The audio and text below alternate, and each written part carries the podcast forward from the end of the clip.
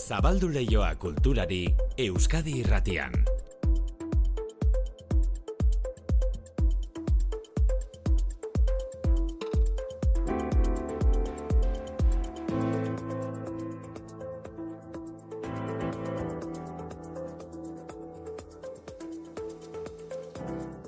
Manu etxe sortu arratsaldeon berriz ere. Arratsaldeon maite berriz ere bai. Ba, Picasso zaleentzat albiste ona, biharko erakusketa hori, bihartik Mhm. aurrera Bilboko Guggenheim Museoan zabalik izango dena. Hori da. Emango dituzu xehetasunak Bai. eta horren ondoan aipatu beharra dago bait ere Bilboko Orkestra Sinfonikoaren denboraldi berria albiste dela, eh? Bai, ez du nolanaiko kompositore iruko aukeratu Bilboko Orkestra Sinfonikoak denboraldia abiatzeko. Richard Wagner, Sergei Prokofiev eta Piotro Ilich Tchaikovsky. Gaur eta bihar eskainiko ditu bosek bere aurtengo bi emanaldiak, zazpi tertietan hasita biak eta Bilboko Euskalduna jauregian eta bietan egitarau bera. Prokofiev, Errusiarraren pianorako bigarren kontzertua Jan Lisieki hariko da bertan bakarari gisa, piano jotzaile kanadarra da, Lisieki, eta orkestrako zuzendari Erik Nielsen, bosen ohiko zuzendaria. Aurtengo abonu denboraldiaren lehen saiorako gainera entzun ondo, Txaikoskiren duinu ezaguna, beltxargen aintzira aukeratu dute. Sarrerarik merkeenak eta interesgarria da, amabost euroan, amabost euro ordainduta, entzun zenezake Bilboko Orkestra Sinfonikoa. Bestela, Errusiako izenak ahoskatzearekin batera, alegina egiterekin batera, beste izen bat esateko alegina, kaso honetan Poloniarra eta egunotan aipatu dizueguna, 2018 garren urtean literaturako Nobel saria irabazi zuen idazlea Olga Tokarczuk. Tokarczuk ahoskatu behar dela esan digu Daniel Sarri Ugartek. Idazle Euskaldun honek jendaurreko elkarrizketa egingo dio bihar Nobel saridunari Donostiako Okendo Kulturetxean eta Oier Narbaizago lankideak Danelekin hitz egin du biharkoen aurretik.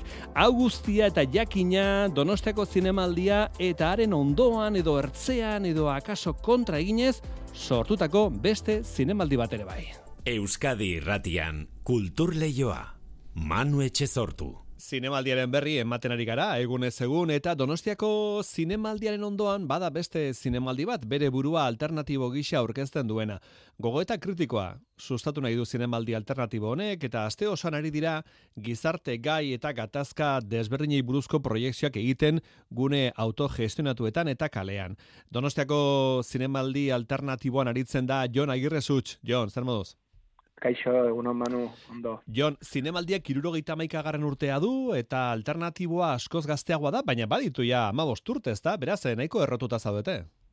Bai, bai, bueno, e, izan ere lehenengo, lehenengo edizioa 2006an egin zen, eta gero hortik urte batzutara berreskuratu zen e, kortxoenea groseko gaztetxean, hor bost urte zegoen zen, bueno, e, ga- gaztetxea bota zuten arte, eta orduz geroztik beste behatzi izan dira. Beraz guztira amar gehi bost, ez? Gehi Mhm. bost hori agian norbaitek ikusiko du karteletan eta hola, eta bueno, ba, pixat omenaldia egiten diogu kortxoenako gaztetxeari, eta, bueno, ba, aurten hori, garren edizioa, eta, eta gogoekin jarraitzeko. Bai. Eta Donostiako zinemaldiei alternatibo honek eh, gogoeta kritikoa sustatu nahi du.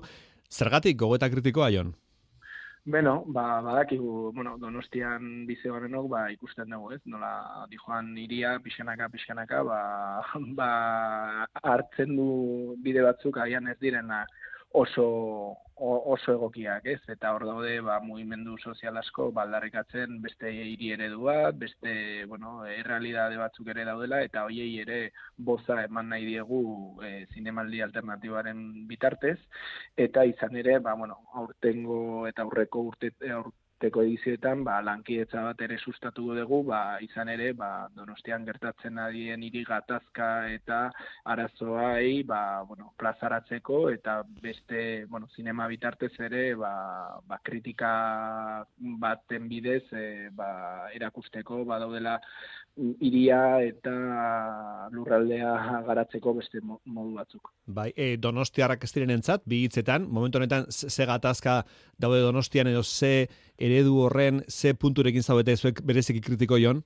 Bueno, ba, izan ere, ba, izan ditugu, ez? Adibidez, larun baten izan genuen zert plazan e, etxe bizitzaren e, inguruan abitar la utopia eman zen, eta hor badakizu zer plazan, ba, Blackstone e, putre funtsek ere ba hor bere atzamarra esartzen nahi diela eta bueno hori ere e, akanpaldi bat egin zuten eta etxe bizitzaren inguruko ba bueno jardunaldi batzuk egon ziren eta hor egon ginen gu horretarako ez mm. atzo adibidez e, arkitektura eskolan ba altza hogeita bat herri ekimenetik etorri ziren eta hor Citizen Jane Jane Jacobsen dokumentala bota genuen arkitektura eskolan eta izan ere ba apoaren garapena eta altzan badibez auditzakularrek e, aurreakariak e, egiten ditun proposamenak eta nola herri mugimendutatik ikusten dienak ba hori ere ba pixkat e, fokoa jartzen diogu. Eta azkenik baita ere badiez turismoak guri hirian e, eragit eragina egiten duena ba inorganez ere izan genuen e, peregrino modernoaren oporrak emankizuna Aimar Uribe Salgo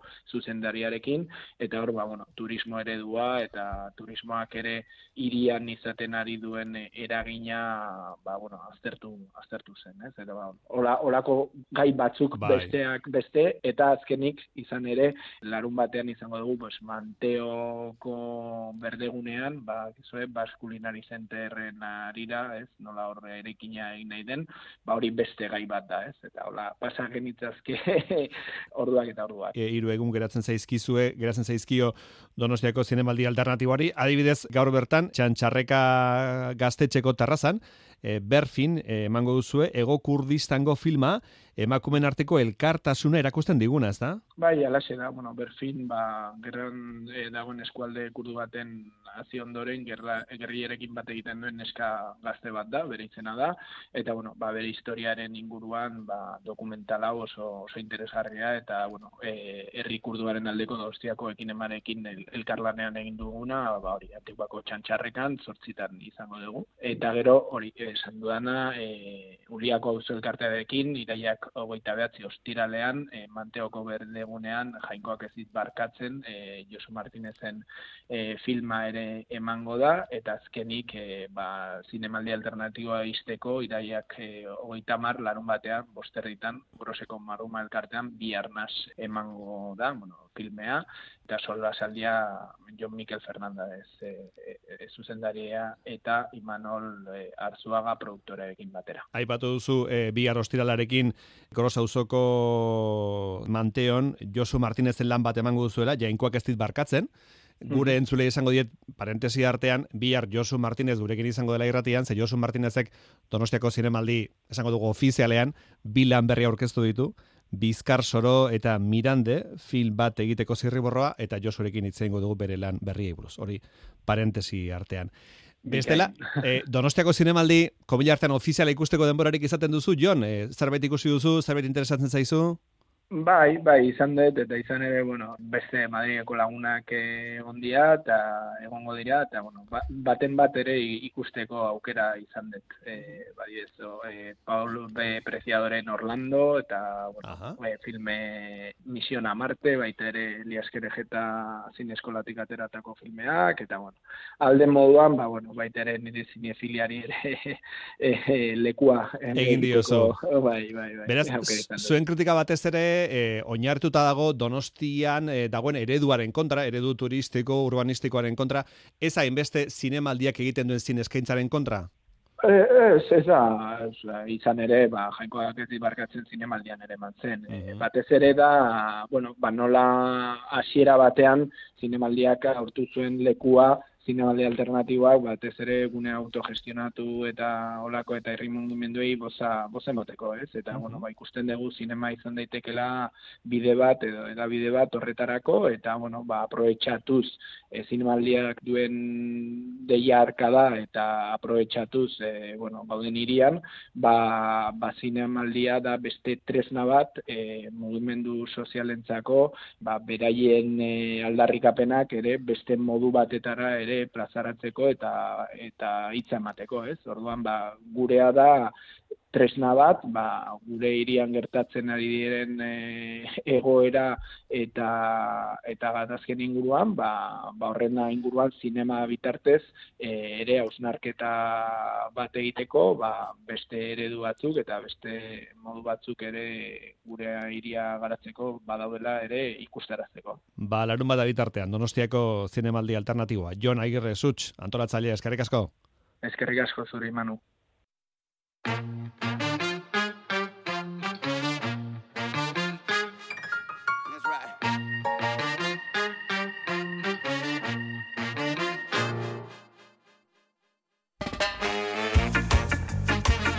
Eh, Fermin Muguruzak Black Is Beltza animazio lana aurkeztu zuen ia zinemaldian. Eta aurten berriz bidasoa 2018-2023 dokumentala ekarri du. Gaur ratzaldean ikusgai Principe aretoan, sortziak laurden gutxian, estatu frantziar erabidean, muga zeharkatu nahi dutenen alegin azari da muguruza, dokumental berrian.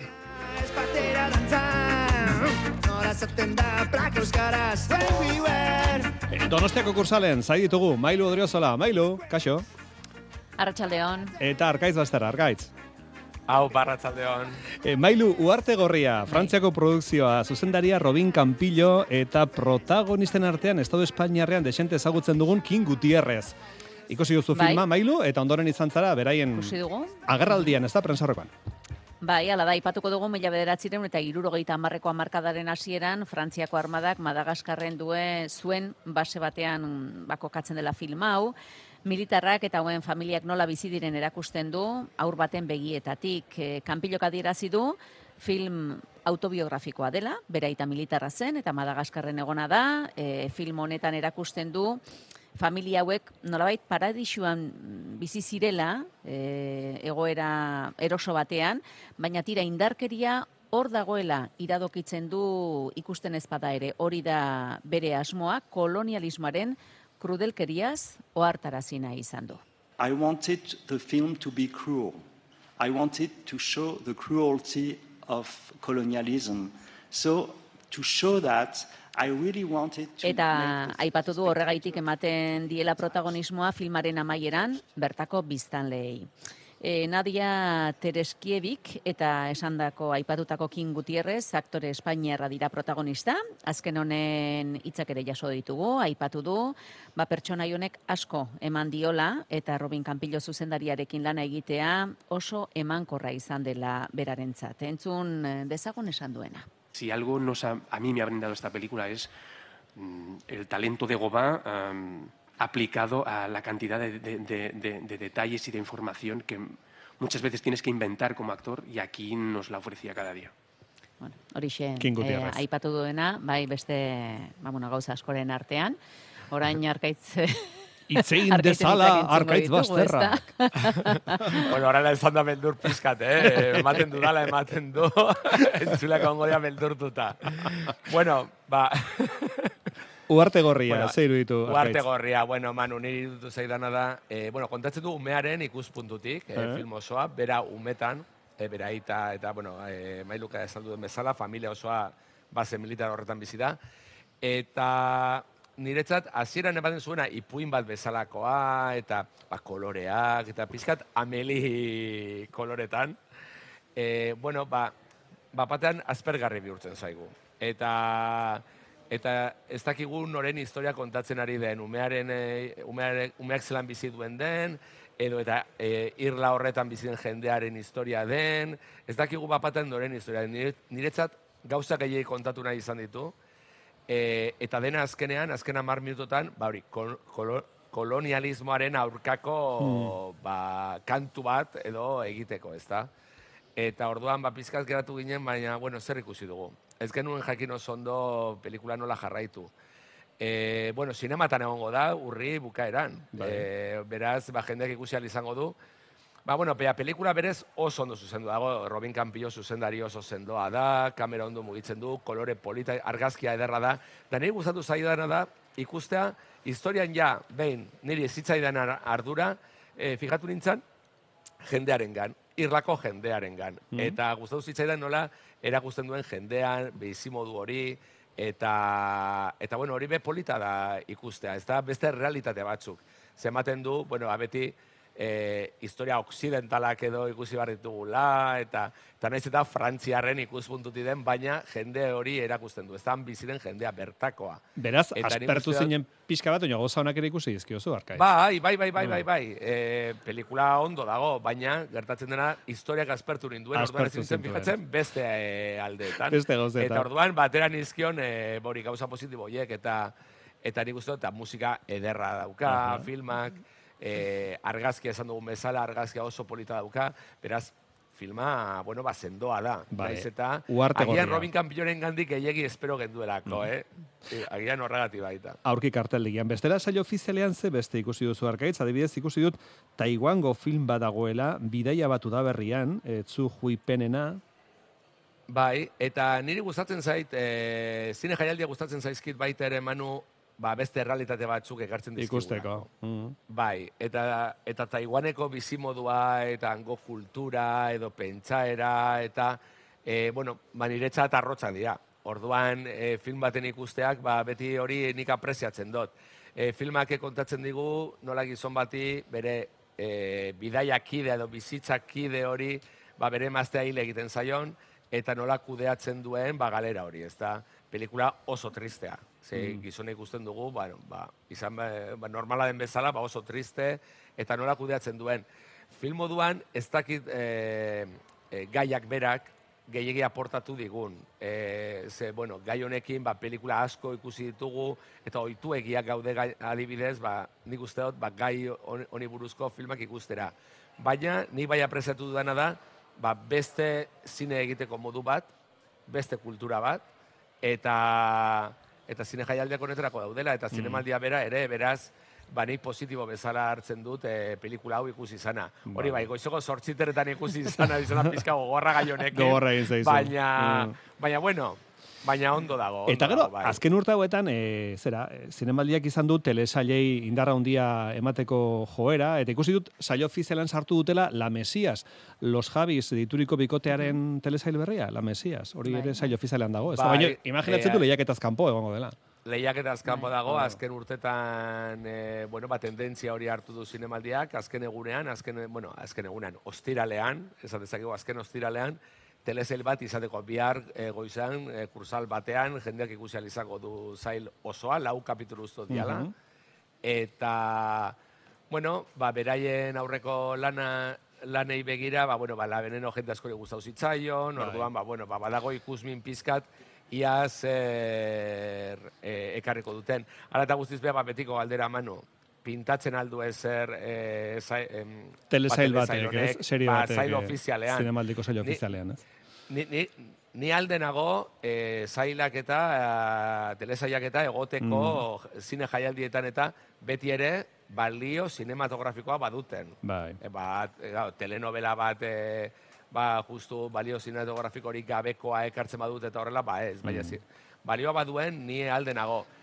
Gertatzen dena, ba hori, zailo ofizialean justu, ba, bueno, pizkat arraro, edo Zalantzak eragiten geratzen da, baina, Bai. bueno, azken finean, Esan behar du gainera, protagonista guztiak daudela hemen, honezke, honezkero Mhm. eh, donostian behar dute, bai zuzendariak, los Javi, eta... festa handia egingo dute Bai. orduan, diren egiten. aktore asko eta asko, Bai. eh? aurpegi ezagun asko, bai. bai. Mailu, orain dela urte batzuk oso gustora ikusi genuen, Arantxa Etxeberriaren filma bat, e, Carmen y Lola izenekoa, gustora ikusi genuen, eta gainera lantzen zuen gai ere deigarri egin zitzaigun, ez da, e, lesbiana bikote bat hijitu komunitatean. Hori izan zen, Bai. Arantxa Etxeberria Bilbotarraren filma, Carmen y Lola. Arantxakoren beste film bat egin du, Txinas izenekoa, Bai. eta Donostian orkestu dute, ez da? izenekoa. Bai, bai, bai, ala da. En, eman dute eh, tira radio televisión espainolak eh, babestutako proiektu bat dau, eta, bueno, ba, beraiek ekarri dute ona. Em, bueno, pelikula pixka bat esango dugu, edo esan daiteke, ba, aurreko filmaren aritik, berak, eh, ba, bueno, eh, txinatarren komunitatean mm, ba, bueno, sartu da, esan daiteke, txinataren komunitatean sartu dela, eta berak aipatu du pixka bat hori dela, ez, pelikula honek duen berezitasuna, e, barrutik nolabait kontatzen duelako, ba, bueno, beraiek e, txinatar komunitate horretan nola bizi diren, ez da? Eta e, jartzen ditu parez pare, ba, txinatar komunitate horretan familia bateko alaba, eta ba, adoptatutako e, txinatar neskato bat. Beraz, ba, bueno, hor e, ba, kultura desberdintasunak, e, ba, bueno, txinatar e, nerabe bat ere agertzen da, e, baina tira bera mm, hemengoa da, eta orduan, bueno, Espainiarra da, eta hor sortzen diren e, kultura desberdintasun horretan, eta e, sortzen diren ba, mm, ba, desberdintasun horiek, ez? Pixka Jaso bat, ditu Bai. agerian Manu, jarri nahi bai. ditu, niri bai. gustatzen, niri gustatzen zaidana da nola e, zinemaldiak eh, kasu honetan, baina zine jaialdiek baita ere, lehen aipatugu errealitate ezberdinak, baina baita be, e, bueno, ba, era guztietako errealitateak, esan nahi dut, ekonomikoki, sozialki, e, jatorriak, denak nahaztuta ikusten ditugula e, film ezberdinetan, eta, bueno, ba, zinemaldiak ere badaukala bere e, e, puntu soziala edo esan dezakegu, eta, eta ez bakarrik entretenimendua edo sinema entretenimendu gisa. Mhm. Bueno, gaur hitz Bai. egin nahi zenuen baitere e, zineen atzen dagoen industriari buruz, baina kasi bihar gotziko dugu ze pixka denboraz larri xamar gabiltza. E, landuko dugu bihar. Zuk guk ikusten duguna publikoa ikusten duguna pelikula dira, baina atzean industria handi badago, eta hori ere aztertu behar da nolakoa den, ez da. E, bukatorretik, e, arratzaldean torriko da Juliet Bai. Binoche, e, hori Mailu, aipatu beharko dugu. hori da, torriko da Juliet Hori Binoche. delako gaur eh, etorriko den beste Horren beste maite dugun bat, eh? Juliet Binoche. Bai, bai. Etorriko da. Beno, ba, gaur arratsaldeko sortziak aldera, eh? E, batematek eh, joan nahi balimadu Maria Cristina atarira, ba, horri izango da. Bai, Emakume bai, ederra bai, benetan, bai, eta Eta erakargarria. Vale. Eta aktore zoragarria, aktore Bai. zoragarria batez ere, eta dena, denak. Oso ondo. Eta Pakete osoa erosten dugu. oso ongi, eta bueno, bihar La Pasión de Dodin Bufat, Bufan pelikula aurkeztera dator, eta bueno, Ah. bihar proiektatuko da, kulinari zinema sailean. Vale, eta arratzalean iritsiko da baita ere, bihar Donostia saria jasoko duen Victor Eriz, ez da? Mhm. Bai, gitxi begiak, bere azkeneko filma proiektatuko da bihar, eta bueno, donostia saria, jasoko du, baina horri buruz eh, bihar. Bihar egingo dugu. E, ez duzue zetan gana ikusi, ez da? Ez. Ez, ez. Interes handirik ere ez daukazu, arkaitz. Baina pre, prentxa Bueno, aurrekoa es emango que- du gaur arratsaldean At- hemen gure ondoan, beraz, agian ikusiko Atzo esan dugu. nuen bezala, eske, eske ez dut ezagutzen. Orduan.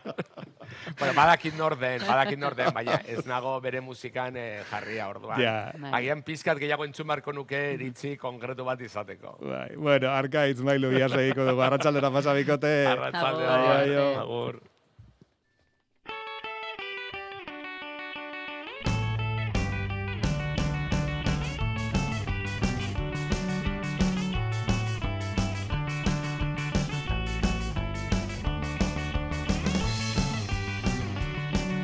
Picasso esan da mundu guztiari bere margolanak etorriko zaizkio akordura, baina margoketarekin batera, paraleloan eskulturare landu zuen Picassoak irurogei urtez, estilo desberdinak eh, landuz.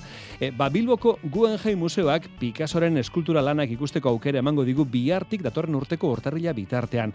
Garai edo urte esanguratsua Malagako artistaren lanak biltzeko aurten betedirilako berrogeita hamar urte hiltzela. Euskal eta Bilbon Iker Zabala.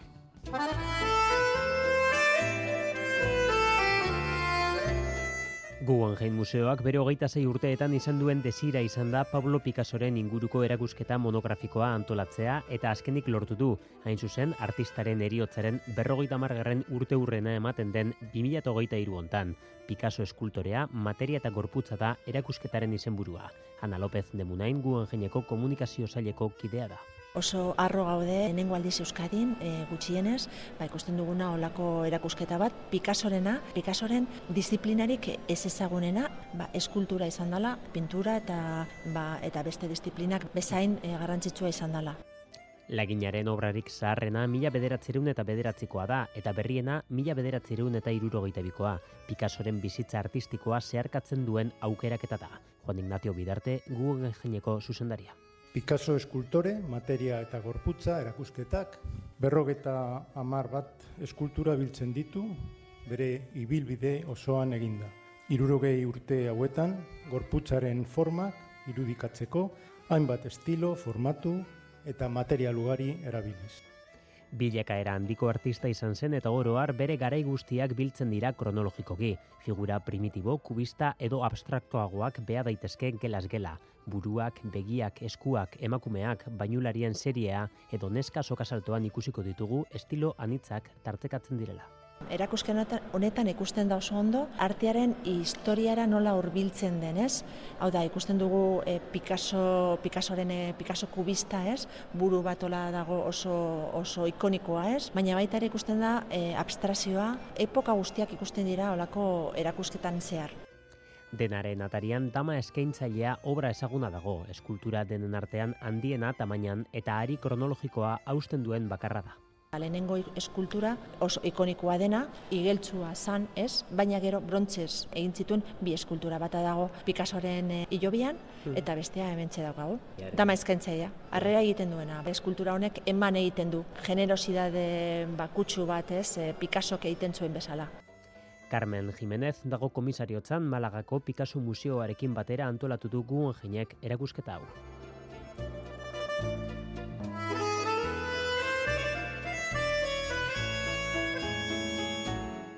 Tarte txiki bat literatura hitz egiteko, nazio artean sona lortu den idazlea egunotan Euskal Herrian, bere literatur sorkuntzari buruz hitz egiteko, Olga Tokarczuk, literatura Nobel saridun poloniarrak, bi solasaldi eskeniko ditu Euskal Herrian, bihar arratsaldeko zazpietan Donostian hariko da, Okeldo Kulturretxean, eta etzi berriz Bilbon hariko da, zortzi terdietatik aurrera BBK aretoan Ja Bilbao humorezko literaturaren eta artearen nazioarteko jaialdian. Bi solasaldietan itzulpen zerbitzua izango da. Oier narbaiza konta iguzo.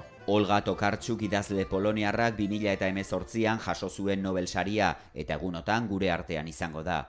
Donostiako solasaldia Danele Sarri ugarte idazleak gidatuko du, azaroan egingo den literaktum jaialdiaren atariko modura. Abia puntua gaztelaniara itzuli duten azken liburua izango da Los libros de Jacob. Tokartxuken lanari buruzko zertzela da batzuk eman dizkigu Danele Sarri ugartek.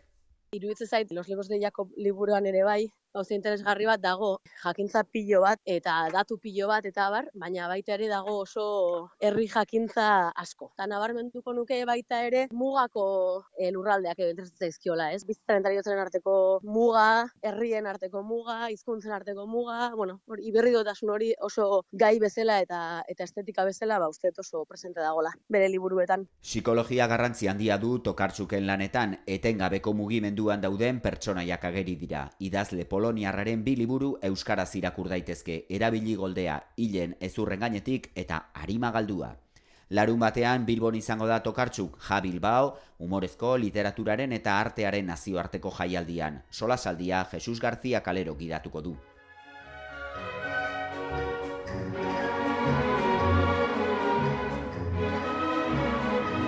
pieza o entzungo dute gaur edo bihar iluntzean Bilboko Euskalduna jauregira joaten direnek, Txaikoskiren Beltxargen aintzira suiteko zati bada, dantza Espainiarra injustu. Bi kompositore rusiar, aipatu duguna, Txaikoski eta Prokofiev eta Alemaniar bat Richard Wagner aukeratu ditu bosek 2008-2008 lau denboralderi hasiera emateko.